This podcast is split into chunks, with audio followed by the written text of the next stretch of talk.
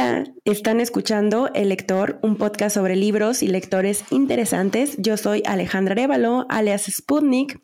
Este podcast es patrocinado por Bookmate, una aplicación que te permite leer, escuchar y comentar millones de libros en tus dispositivos móviles por solo 79 pesos al mes. Encontrarás en la descripción un código promocional para probar Bookmate gratis durante 30 días. Hola a todas, hola a todos, bienvenidas y bienvenidos a un nuevo episodio de Lector. Estoy muy muy contenta, eh, estoy eh, casi que gritando por dentro, pero no lo pueden ustedes escuchar porque ando un poquito ronca, pero estoy muy emocionada porque el día de hoy tenemos como invitada a Verónica Murguía, quien es escritora y especialista en, en temas de literatura increíbles. Muchísimas gracias Verónica por aceptar esta plática. No, al contrario, yo estoy feliz de estar aquí contigo y con la gente que te escucha. Y, nada me gusta más que hablar de libros, así que muchísimas gracias a ti.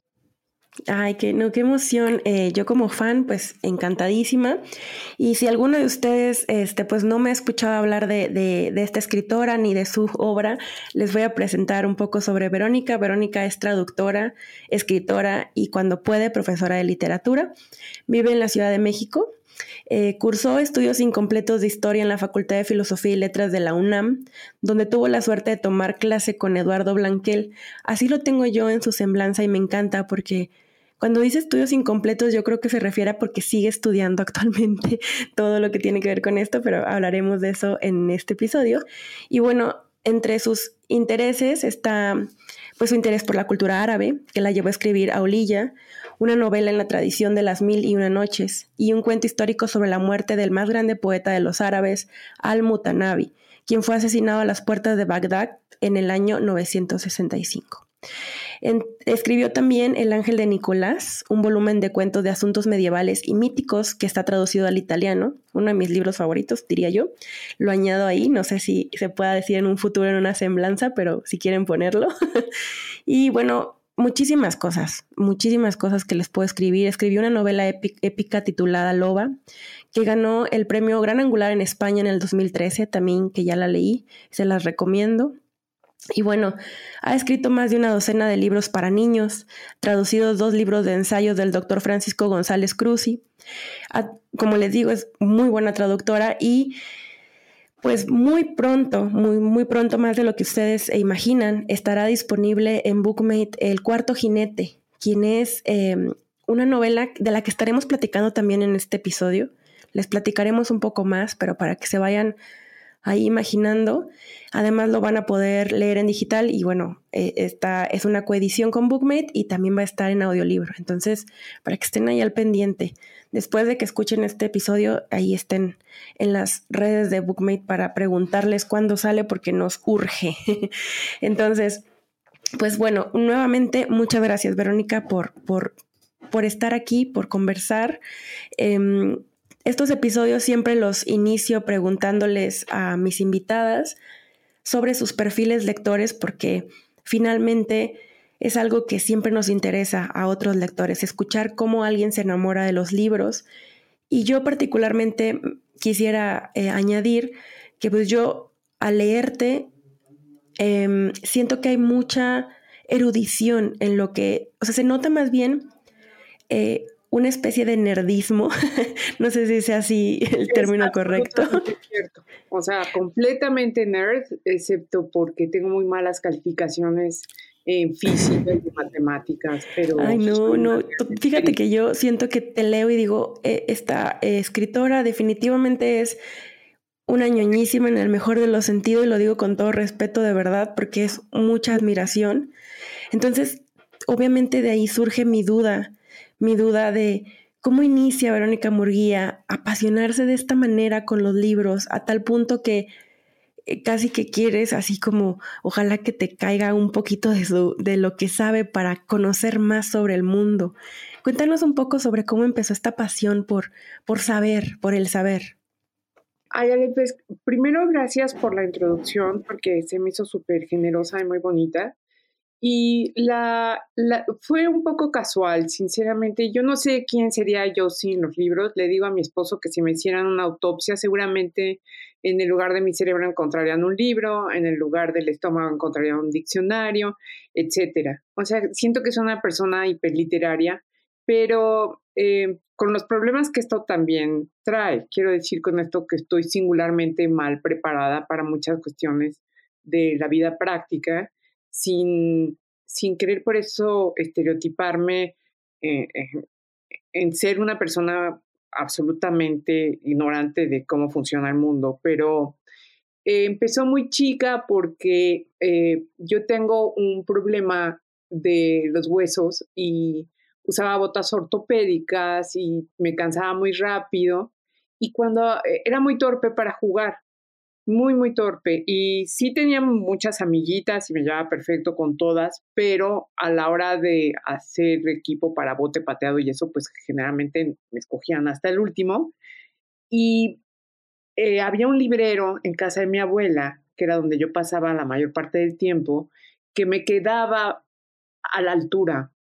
Eh, los libros interesantes quedaban exactamente al alcance de mi mano.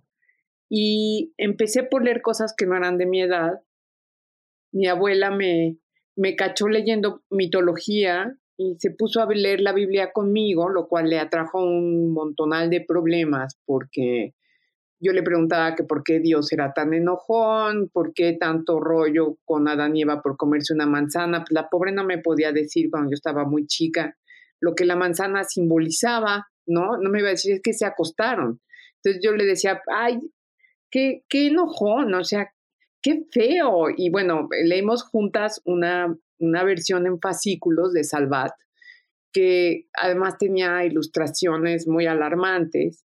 Y en el Antiguo Testamento, que es un libro como, se podría llamar también el Antiguo Testamento y tener un subtítulo que se llama Las aventuras de Dios, sexo, drogas y rock and roll, porque es, pues, hay mucha muerte, mucho sexo, traición, guerras, cosas incomprensibles, este, y pues nada, la pobre se lo echó conmigo, eh, trató de explicarme lo más que pudo, fue inútil, luego me cayó en las manos, y eso sí, ya me marcó para siempre, me cayeron en las manos unos volúmenes ilustrados por Doré de Orlando Furioso, de Ariosto, y otro de Historia de las Cruzadas, de un anticuario que se llamaba Michaud, y yo eh, lo leí todo, no entendí nada, creí que eran la misma cosa, se me mezcló un poco la, la burla de Ariosto, de los libros de caballería,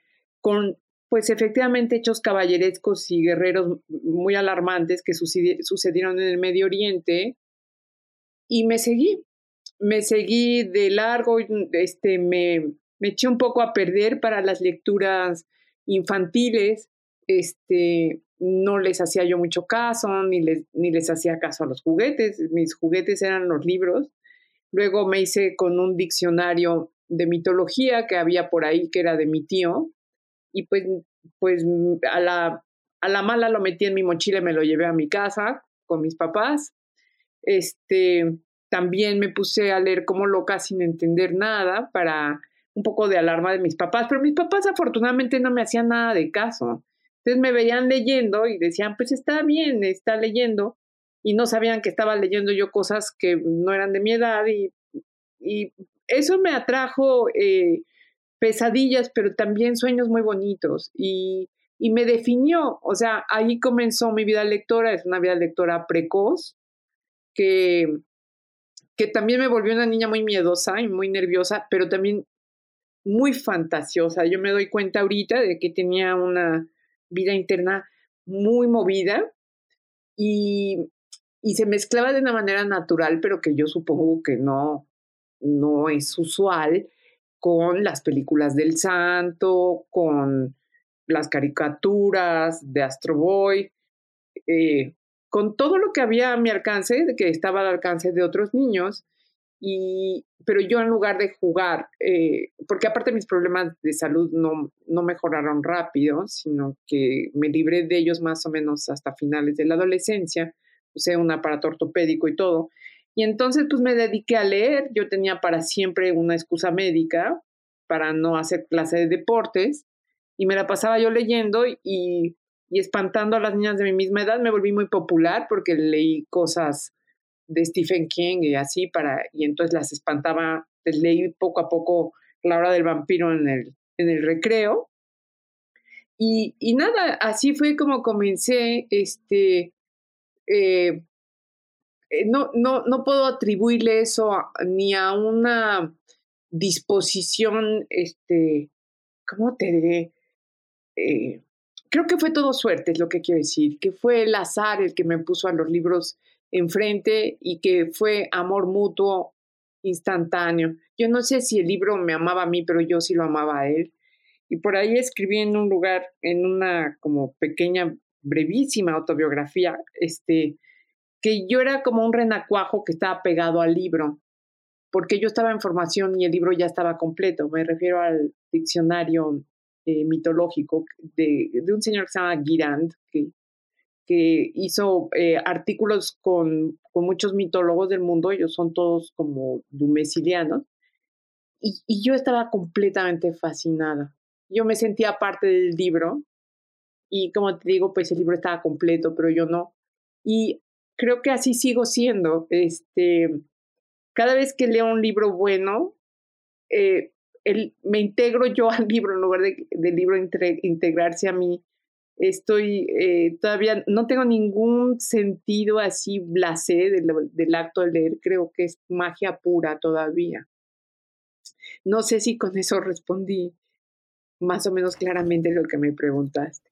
Sí, claro. Eh, y ahora me entra la duda de, en esta infancia de, de lectura de mitos, o sea, toparte con Doré, que tiene estas pinturas incluso un poco mmm, gráficas o muy directas, digo, yo inmediatamente cada que alguien dice Doré, pues pienso en la Divina Comedia de, Dante. Em, ¿Cuál era tu mito favorito, así, cuando, que tú recuerdas que dijiste, ay, esto está muy escabroso y aún así me encanta lo que dice?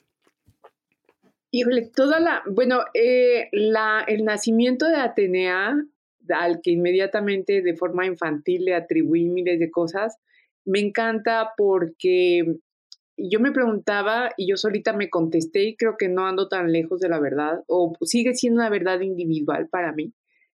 Yo me preguntaba por qué si otros dioses sí tuvieron infancia como Apolo y Dionisio, algunos una infancia terrible como Dionisio que es asesinado cuando es chiquito, cuando es un niñito y o como Apolo que creció rápido. Eh, en cambio Atenea nace adulta y nace armada y es mujer y nace de la cabeza de su padre, ¿no? Y yo pensaba, pero ¿cómo? Y decía ahí que le dolía la cabeza horrible a Zeus porque era lo que hacía que le doliera la cabeza era el arma, la lanza de Atenea picando el cráneo por dentro para querer salir. Y que el dolor de cabeza era insoportable hasta que surgió la diosa. Y yo pensaba, claro, nació armada porque la inteligencia nunca está desarmada. Eso me, me hechizaba. Me, me, y me hechiza todavía ahorita algunas imágenes que son ya muy sabidas y muy manoseadas me siguen encantando, como que Poseidón es un dios que tiene la barba y el pelo azul, porque es del mar. Eh, me gusta mucho eh, ahorita estoy muy hechizada, ahorita, ahorita a esta edad estoy muy hechizada con una mitología que me ha resultado muy escabrosa y muy difícil de asimilar y de entender y, de no retroceder, que es eh, la mitología nórdica. Y Odín me tiene muy impresionada. Y, y todavía, esto, esto que te cuento tiene, estudié un año entero para escribir un cuento. Y este, y en ese año leí un montón de sagas y leí un montón de textos como tradicionales y eh, religiosos nórdicos. Y entre ellos hay uno que se llama Runatal, que es lo que Odín se dice a sí mismo cuando se autosacrifica, que además tiene una coincidencia con, con el cristianismo que me pone súper nerviosa porque tiene una, una eh, herida de lanza en el costado y se cuelga de un árbol nueve días y se muere. Y se muere para aprender las runas, que es una forma de escritura. Y eh, sí, está increíble, está increíble. Es un dios muy salvaje, es un dios viejo, cosa que también me encanta y me llama la atención. Tiene dos cuervos, Hugin y Munin.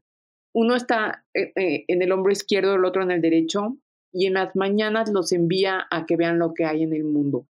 Uno es la inteligencia y otro es la memoria, pero siempre tiene miedo de que no regresen porque él es viejo y a los viejos se les van la inteligencia o la memoria. Y eso me conmueve muchísimo. Y es tuerto porque arrojó su ojo a un pozo para saber, para, para tener acceso a la sabiduría. Y el primer acto que, cuando entró en posesión de todos sus poderes, uno de los primeros actos de Odín fue robarse el hidromiel para, para entrar en trance, para hacer poesía. Entonces es un dios de la guerra, pero que está completamente enamorado de la poesía. Y, y te lo estoy diciendo y ahorita y se me se me erizan los pelos de, de, como de las patillas, pero no tengo patillas, pero ya sabes que sientes cómo se te erizan los cachetes. claro. Ya soy una señora viejita y de todas maneras me sigo emocionando grueso con, con, con muchas cosas de la mitología. Eh, me impresiona mucho este Dios que está dispuesto a sacrificarse y a morirse y dice, soy la ofrenda de Odín a Odín porque quiere aprender las runas. Eso, eso, eso aunque es un Dios eh, que me, te digo, me problematiza mucho porque es muy violento, este, y es un Dios asesino, porque, bueno, pues la idea de un Dios amoroso y gentil que muere por, por los pecados de los que creen en él, pues es muy nueva. Tiene nada más dos mil años. Los demás dioses que exigen y que que asesinan y que se enojan y que acaban con ciudades enteras y todo, pues esos son más antiguos y hay muchos. Odín yo creo que es un dios más nuevo, pero que tiene la forma de otros y me hechiza mucho. Todavía muchas, muchas este, religiones me llaman la atención, pero sobre todo la griega. Y ahorita, pero creo que se me va a pasar, este, la mitología nórdica.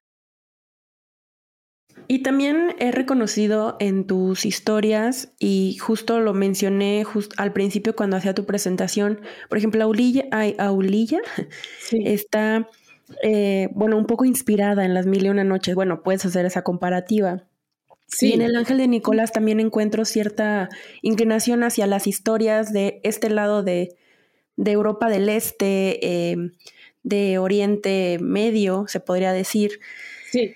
¿Me podrías platicar un poco sobre esta pasión? O sea, porque entiendo que pues son estas pasiones que estás teniendo, ¿no? La mitología griega, la mitología nórdica, y luego te vas por este lado y también tienes un, ¿cómo decirlo?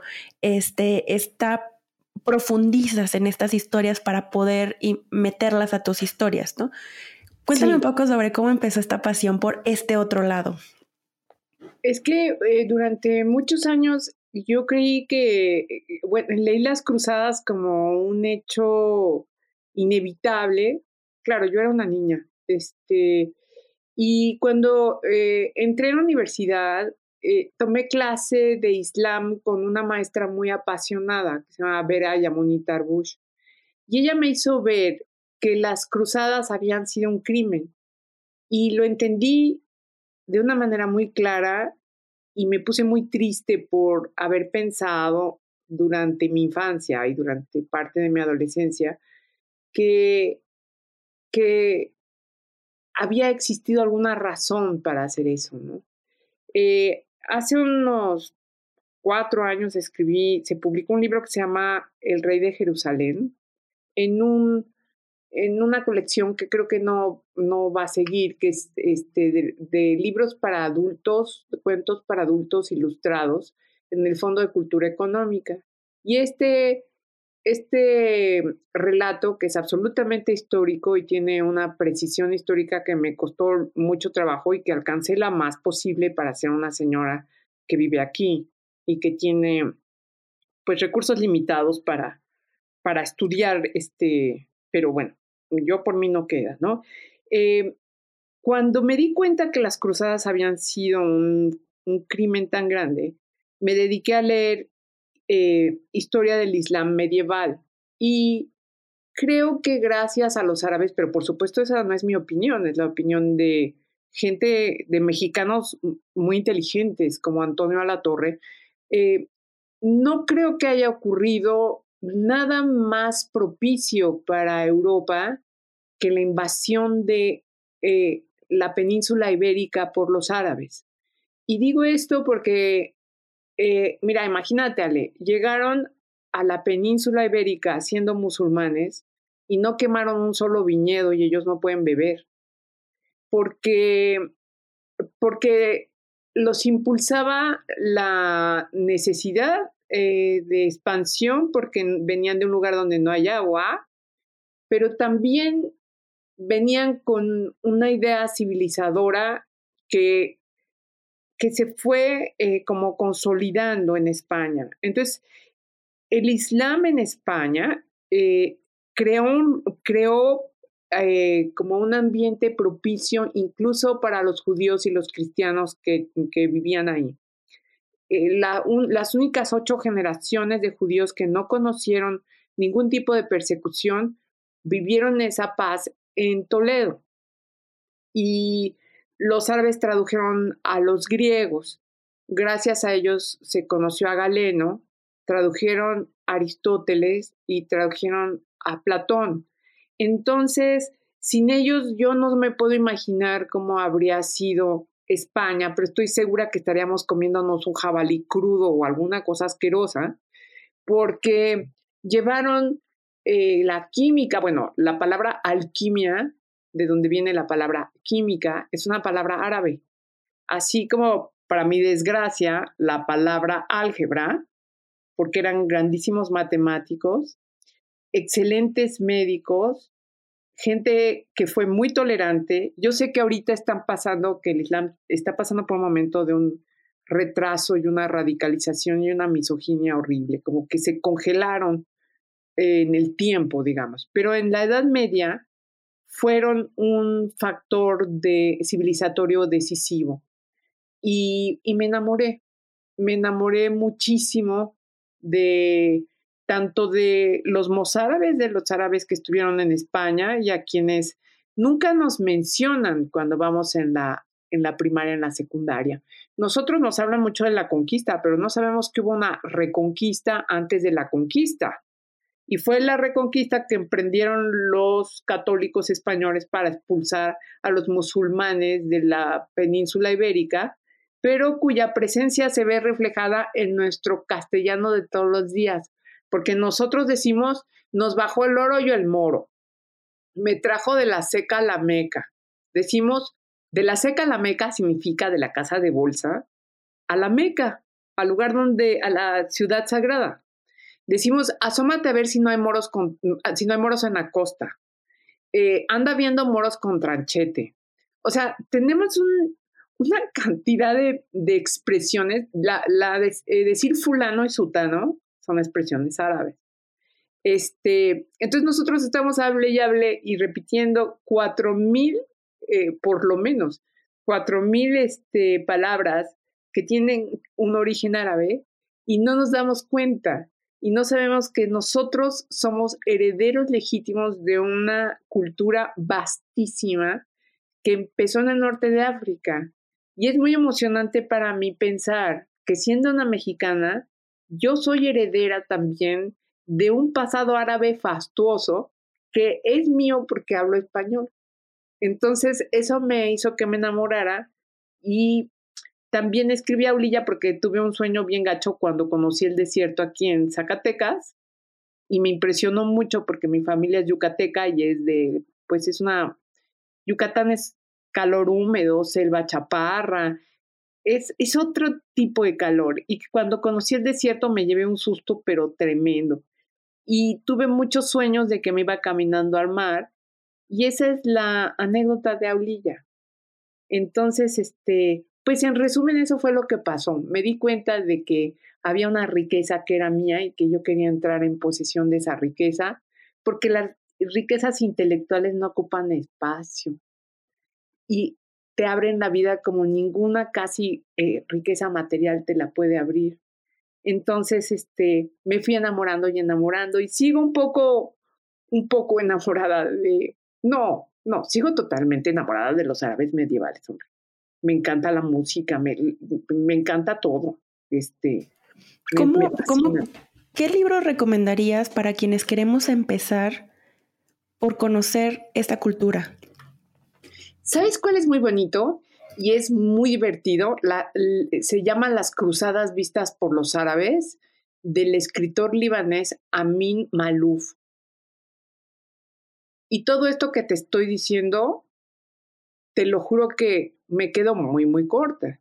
Este, porque aparte cuenta todo con, con lujo de detalles. Eh, em, es muy emocionante y es un libro que te hace ver mucho de cómo en Occidente no entendimos nada de lo que había pasado. En realidad, mira, ahorita que mencionabas a Dante, me estoy acordando que en la Divina Comedia hay un príncipe árabe que era la gran cosa, pero en serio era la gran cosa, es mi ídolo. Se llama Saladino, eh, Salahadin si eh, es un modelo de príncipe tan extraordinario que Dante, que puso en el infierno a todos los que le caían gordos, no pudo poner a Saladino en el infierno, de tan nobilísimo figura de, de príncipe que era. Y era un hombre muy rico y murió en la pobreza porque se la pasó comprando la libertad de gente que no conocía. Y conquistó Jerusalén y les dio salvoconducto a todos los que se quisieron ir. Y los cristianos le dijeron, pero ¿cómo nos vas a dejar ir si nosotros fuimos unos malvados? Y dijo, sí, porque yo no soy como ustedes. No, hombre, era una cosa impresionante. Y era muy buen guerrero, muy buen estratega y tenía muy fascinados. Eh, eh, yo creo que mucho de lo que nosotros entendemos como el honor viene del código de honor de los árabes que se llama Furusía y que de ahí lo copiaron muchos caballeros medievales. Entonces, Saladino sí se los recomiendo. Oigan, vean Cruzada de Ridley Scott. Ahí sale Saladino, muy bien, con un actor muy flaco, y sale montado en un caballo negro. Bueno, una cosa de locura. Y además se van a enterar si leen los de Amin Malouf. Yo creo que ahí sale un episodio que amo, de que se enfrentaron los caballeros eh, occidentales con los árabes, pero eh, los árabes usaban yeguas porque son ligeras, fuertes y valientes, y los caballeros no usaban más que caballos machos, ¿no? Y, por, y eso por, por machismo. Pero una, una, de las yeguas estaba en celo y, y los caballos tiraron a todo el mundo y no hubo batalla. Oye, una, una, pregunta, creo que, que, esto me lleva justo hablando de caballos y de, de este, mm, el código que usaban, ¿no? El código de honor. Eh, este libro que viene, que es El último jinete, si no me equivoco. El cuarto. Eh, el cuarto jinete. El es que es el, cuarto jinete del apocalipsis, caray. Ah, pues justo. Este libro que viene, eh, que está Mm, mm, ya hemos hablado un poco, bueno, anteriormente en otras cosas que no tienen nada que ver con este episodio, pero entonces les voy a contar un poco. El cuarto jinete es un, si no me equivoco, está enfocado en la pandemia, ¿no? La peste. Sí, la peste negra. Me gustaría saber cómo pasaste, porque me encanta que, que, tus libros pasan de estas temáticas, o sea, aunque pareciera que son muchas cosas, noto como esta pasión que tienes por ciertas cosas muy peculiares. Y ahora me gustaría saber cómo llegó este libro, que ya pronto lo podamos leer para que nos vayas adelantando un poco sobre él. Bueno, em, cuando, um, eh, una vez que yo estaba casada antes con, con una persona que vivíamos en la colonia Juárez. Y yo tenía un trabajo francamente muy cansado. Era la peor recepcionista de todo el planeta. Y alguien me regaló un libro sobre el, alguien que sabe de mis proclividades a estudiar la Edad Media. Me dio un libro sobre el siglo XIV, que es uno de los siglos, no, hasta ahorita es el siglo que más me interesa. De la Edad Media, el siglo XIV y el VIII. Yo no, no soy muy buena este, en los otros siglos, tengo una idea de lo que pasa, por supuesto, pero pues son 10 siglos de un continente, ¿no? Entonces, este, pues uno va escogiendo las cosas que le van atrayendo. Y en ese libro había una frase que me dejó muy marcada en el capítulo dedicado a la peste negra, que es, la peste negra es el peor, eh, ¿cómo les diré? El peor hecho de una pandemia, porque es, fue, una, es una pandemia, empezó en Asia, en una zona muy semejante a la que, de que la pandemia que nos atosiga y que nos ha enlutado ahorita, empezó por cerca de China y también empezó por una episodia, es decir, por, por eh, unos mongoles comieron, eh, parece que unos roedores en un estado de muy poca higiene y había habido un calentamiento, un, verano muy caliente y se habían mezclado los roedores urbanos con los, los rurales. Y bueno, eh, el chiste es que uno de los, este, un virus de estas, de estas marmotas se pasó a la rata, la rata que, urbana de, de esa parte de Asia y corrió por la ruta de la seda hasta llegar a Europa y de ahí se fue al norte de África y también se extendió a Europa del Este. Llegó después a Rusia, pero por donde pasó fue matando a todo el mundo. Y eh, en Irlanda eh, hay, una, hay un pergamino que, que, está escrito por un hombre que era un cronista, que era un franciscano, que, que dice que él es el último hombre del mundo, que Satanás triunfó, que se acabó el hombre, que él era el último que enterró a todos sus hermanos, con esto se refiere a todos los otros monjes, y que dejaba pergamino y tinta por si algún otro hijo de Adán quedaba sobre la tierra. Y murió. Y otra persona llegó y escribió, y aquí murió él. Y el comentario de la, no es historiadora, es una, era una periodista, pero una periodista que luego, pues, todos los historiadores consideran como si fuera una historiadora, que se llama Barbara Tuchman, dice, esos hombres no burlaron a la muerte, pero burlaron el olvido. Pero yo quedé tan impresionada por lo, por lo que este hombre que se llamaba John Klein asumió, o sea, ser el último hombre sobre la Tierra, me hizo que me obsesionara con la mentalidad de la gente durante la pandemia. Y se dieron hechos muy impresionantes. Este, surgieron eh, los flagelantes, que era gente que se, que se daba con el látigo para lavar los pecados del mundo con su propia sangre, pero mientras no es por nada, pero también derramaban la de la gente, de otras personas. Este, el Papa trató de proteger a los judíos porque vino una oleada de antisemitismo. Este, la gente hacía el amor en, el cementerio. En, Venecia, este, durante el carnaval, los médicos y los enfermos bailaban todos disfrazados porque decían que Dios escogería a quien, este, a quien quisiera llevarse, porque pues era como el COVID, una, una enfermedad muy arbitraria, no se sabía por qué uno sobrevivía ni por qué no. Pero a diferencia del COVID, de, no era que de 10 se murieran dos, sino que 10 se salvaban dos. Entonces fue un fin de mundo. Y dio origen al renacimiento, sí, pero fue un momento de inflexión en la mentalidad y los árabes, por ejemplo, eh, fueron muy buenos médicos porque cuidaron a sus enfermos hasta el último momento porque eran fatalistas, decían, si Alá lo quiere, te mueres, punto. O sea, ni corras porque si él decidió te alcanza igual, aquí o allá. En cambio, los cristianos dejaron mucha gente, dejaba a sus hijos abandonados y salían destapados. Este, eh, se permitió que las mujeres dieran confesión, cosa que les parecía muy escandalosa a estos burros. Este, se creó un arte eh, funerario muy impresionante.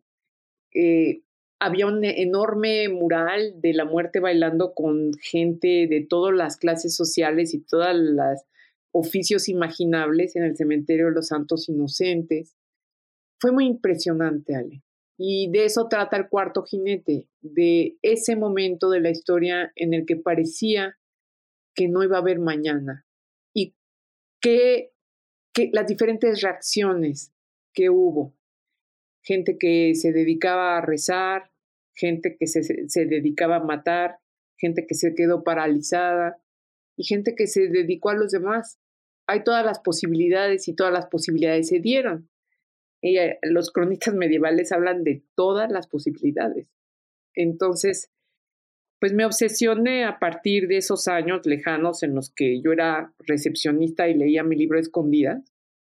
Y y nada, este, en los últimos años me puse ya muy seria a conseguir lo más que pudiera y escribí la novela durante la primera versión, el primer tratamiento que era muy tímido, lo escribí durante el bombardeo de Bagdad, cuando Bush y las Torres Gemelas y eso, porque yo no dejaba de llorar y estaba muy triste y, lo escribí como, como un testimonio de que, de que cada generación conoce un fin de mundo. Y luego, con, cuando esta pandemia, las, saqué la novela, porque la guardé porque pensé, pues, ¿pero qué le puede decir una novela sobre la peste negra a nadie? Ahorita. Mira nada más qué sorpresa me llevé, caray. La sorpresa que nos llevamos todos, ¿no? Y creo que es un momento de cambiar también. O sea, creo que tenemos que empezar a ver a los animales, el planeta y a las otras personas de otra forma, de una forma más generosa y más humana. Eso, eso lo aprendieron los medievales a la mala, luego vino el renacimiento. Sí, creo que esto que dices, como que la pandemia de alguna manera mm, homogeniza un poco el asunto de, de quiénes somos ante la muerte pero también te permite como explorar como muchas otras cosas, ¿no? Antes de, empezar el episodio platicábamos que este libro también va a estar en audiolibro y, y yo le comentaba a Verónica que, que estaba muy emocionada porque particularmente creo que hay audiolibros que se prestan más que otros a, a hacer pues libros que tienen muchas ganas de escuchar, ¿no? Entonces, eh, siento que estar platicando contigo y que nos platiques todo esto también se me antoja mucho más, obviamente, escucharlo. Ya veremos este, a la mera hora cómo, cómo decido hacerlo, pero ¿qué pasó cuando lo escuchaste ya por fin? Este, o sea, sé que te, mm, te mandaron ya como los avances de este libro en, en audio. ¿Qué sentiste? bueno, yo me puse a llorar y a llorar, pero es que la persona que lo está leyendo eh, no me habían dicho quién era, pero yo pensé, esta es una persona cuyo primer idioma es el francés y se me caía la baba porque mi francés es pésimo, pésimo, es casi inexistente y lo poco que existe es horrendo. Entonces, cuando empecé, cuando oí las pocas palabras en francés que están en la primera voz, me fui para atrás, me encantó cómo leía y luego me enteré que sí, que efectivamente, yo en la T fue donde creí percibir el francés, porque mi hijastra vive en París desde hace 40 años. Entonces ya su español es como mi francés, o sea, está muy... Mi hijastra dice insomniaco en lugar de insomne, por ejemplo. Y este, me di cuenta de, de esa T que me recordaba la T de los franceses y luego supe que es una persona que escribe monólogos y fui a ver su monólogo, un monólogo sobre Camille Claudel, y quedé entusiasmadísima porque me encantó el monólogo y porque el cuarto jinete está narrado en monólogos. Son el monólogo, la plegaria, la confesión, el manifiesto, eh, el dicho, la promesa. Son puras cosas dichas en primera persona por diferentes actores de, del mundo francés en ese momento y especialmente de París. Y yo me hacía muchas bolas pensando cómo le irán a hacer con los nombres de las calles, porque yo los respeté en francés, y los nombres de los, de los trabajos, porque hay uno que es uno que es un pregonero que, que recoge los cadáveres en una, en una carreta. Y se reúne en la mañana en, la, un lugar que era la calle, la casa de los pregoneros, que tenían, les daban un vaso de leche y tenían derecho a reunirse ahí a platicar. Era, era lo que llamamos un gremio, que era una asociación muy poderosa en la Edad Media. Entonces, yo pensaba, ¿cómo irán a decir? Porque yo digo horrible, me son de creer, pero lo digo, no, no, no debe de sonar así. Y ahorita estoy muy emocionada, me muero de ganas de oírlo, porque aparte tiene una voz muy melodiosa. Entonces, bueno, quedé hechizada, quedé, yo lloraba como loca, este, estoy súper emocionada porque hasta donde voy, este libro es la novela de mi vida. Eh, es la primera novela para adultos que escribo porque yo escribía novela juvenil y fantástica porque me gusta muchísimo, pero esta es una novela histórica 100%. La gente que sale es inventada, pero como que las coordenadas están muy estrechas. Es inventada, pero es totalmente posible y está mezclada con gente que existió y cuyas eh, vidas conocemos por los cronistas o por ellos mismos. Entonces, oír eso me impresionó muchísimo, Ale, ¿qué te puedo decir? Eh, se me antoja a mí también muchísimo oírlo y, y tengo mucha emoción de ver un personaje que es una cicatricera, una mujer que, que ayudaba a las mujeres a parir. Y es un personaje muy astuto y muy fuerte y, me gusta mucho y se llama eh, Marie. Y, quiero mucho oír cómo, cómo lo lee la persona que se llama Gael Le Cornec. Entonces, pues, pues estoy súper emocionada. Yo creo que sí, es un libro que se presta especialmente porque todo está en primera persona. Sí, y creo que además una de las eh, actividades que más disfruté esta pandemia es que me resonó mucho porque sí cambiamos mucho durante estos episodios que parecen del fin del mundo.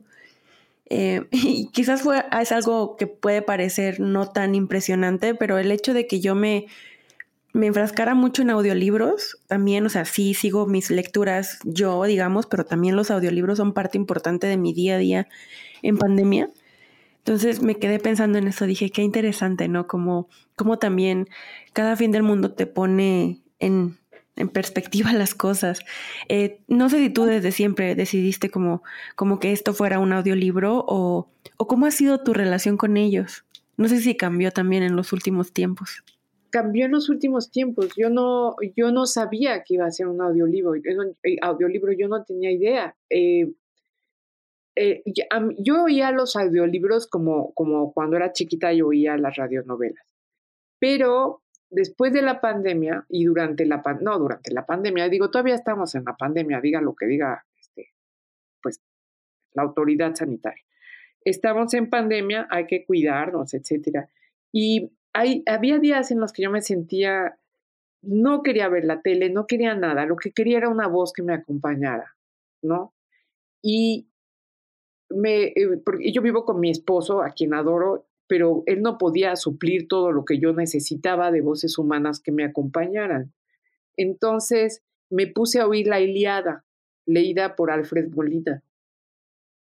Casi me muero. fue otra experiencia, porque aparte la Iliada se escribió, se escribió, quiero decir, se compuso para ser escuchada. La Iliada fue recogida por escrito mucho después de que eh, fue compuesta por Homero, ¿no? Entonces, escucharla, todas esas repeticiones de, los, de las cóncavas naves y los briosos caballos y eh, todas las repeticiones, el vinoso mar y todo, tienen una función y cuando la oyes e, es muy bella y muy natural. Luego oí la Odisea y también quedé absolutamente feliz. Luego Beowulf, puros, pura poesía muy antigua, ¿no? Luego Un día oí Macbeth, que es eh, una de las obras favoritas, de mis obras favoritas de Shakespeare. Y, quedé muy impresionada también. Escuché poesía de Ted Hughes, escuché poesía de Seamus Heaney, y, y yo creo que el audiolibro, cuando en primeras te acompaña de una manera eh, ¿cómo te? Muy encarnada. Yo no puedo decir si es mejor o no, pero hay ciertas voces que, que te arropan y o, que te ponen en el lugar. La voz de Alfred Molina para mí siempre va a estar ligada a la Iliada, siempre. Y hay muchos lectores, eh, gente que lee libros que se han vuelto para mí muy entrañables esas voces y pocas cosas, yo creo que siempre es muy placentero escuchar algo con los ojos cerrados, pero escuchar un buen libro con los ojos cerrados es un viaje. Y fue de las cosas, de los descubrimientos que me permitieron resistir la cuarentena sin ponerme demasiado triste, porque triste sí me puse, pero pues acompañada por los libros leídos eh, por alguien más. Fue como tener a alguien ahí eh, tomando la voz del autor y, y fui muy feliz, Ale. Ay, qué bonito. Creo que hemos hablado de muchas, o sea, creo que todo, en realidad para mí es como muy claro cuál es este la perspectiva lectora de Verónica Murguía, que me, me parece tan interesante como esta intención de conocer cada vez más y, la imaginación desbordada, ¿no? Todo este tiempo. Entonces, te voy a hacer una pregunta que le hago a todas mis invitadas, que es em, un poco retomando lo que vimos en el episodio, pero así directa, sería ¿cuáles serían los tres libros que tú considerarías, considerarías son parte de la formación de Verónica Murguía? Hijos. Puedes decir más de tres, pero si puedes pensar en tres, para mí perfecto. bueno, los libros de los que te hablé, el diccionario, este, el, diccionario se llama Mitología General de Guirand, ese libro es mi disco duro. Este, El otoño de la Edad Media de Johann Huizinga, que es un libro de amor por el siglo XIV, pero de un amor dulcísimo, de un hombre que finalmente los nazis lo mataron y entonces, híjole, para mí es bien difícil leerlo y no leerlo, pero lo amo. Eh, el Señor de los Anillos, que eh, me abrió las puertas de, la fantasía, la trilogía de Terramar de Úrsula Le que es como mi santa patrona, este, Harry Potter. Yo sé que J.K. Rowling se ha metido en líos últimamente, pero bueno, cuando escribió, cuando escribió Harry Potter yo no tengo más que gracias que darle porque me dio una infancia que no tuve y Memorias de Adriano de Marguerite Ursenar, a la que vuelvo cada vez que estoy desconsolada, y, y muchos libros de poesía, muchísimos libros de poesía. Yo creo que la obra de Saint Jean Perse y la obra... Ay, yo amo a un poeta medieval que era un tremendo y un ladrón y un... Eh, que se llama François Villon. Eh, yo creo que esos son los libros que me han formado. Y la Ilíada de la Odisea. Ay, joles, qué tres, qué nada. No, está perfecto. Creo que, que, que, está bien que nos des muchas recomendaciones. Así también, es que también creo que ahora que nos acerquemos a, a tu nuevo libro, también es bonito saber cómo, cuál es el universo que, que, en el que habita la autora, ¿no? Y, y es interesante como conocer esta formación porque nos vamos empapando un poco de lo que sigue. Y pues no me queda más que agradecerte nuevamente y eh, agradecerle a las personas que llegaron hasta acá en este episodio y que estén al pendientes del cuarto jinete de Verónica Murguía. Estará disponible pronto, pronto esperemos en Bookmate, en digital, en audiolibro y estará también en librerías. Ya escucharon básicamente todo este universo que nos presenta Verónica en, en pues en su narrativa, en su literatura y que estoy segura que lo vamos a encontrar en esta historia. Entonces, pues estén al pendiente. Eh, yo sé, Verónica, que no tiene redes sociales, pero... Ay, no, soy una calamidad, perdónale. no te preocupes. Em, pero de todas maneras, ustedes pues igual ahí están al pendiente en las redes de Bookmate para que sepan cuándo va a estar ya disponible. O lo estén buscando continuamente en redes para ver cuándo va a estar disponible también en físico. Y pues no me queda más que despedirme. Creo que no añadiría yo nada más, más que si quieren encontrar más de la obra de Verónica Murguía, también está disponible en BookMe. De hecho, yo ahí encontré por primera vez uno de mis libros favoritos del año, que es El Ángel de Nicolás, que ya lo he mencionado muchas veces. Estoy por leer Aulilla, entonces también ahí, los, ahí está disponible. Según yo ya viene la reimpresión del Ángel de Nicolás, pero si ya están desesperados, porque yo se los he repetido mucho, mucho, ahí está disponible. Y pues sí, muchas gracias Verónica por acompañarnos el día de hoy. Gracias a ti, Ale. Muchísimas gracias eh, por la hospitalidad. Sí, y pues nos vemos dentro de 15 días a ustedes escuchas, amantes de los libros, nos vemos prontito en otra entrevista aquí en El Lector. Chao, chao. Bye.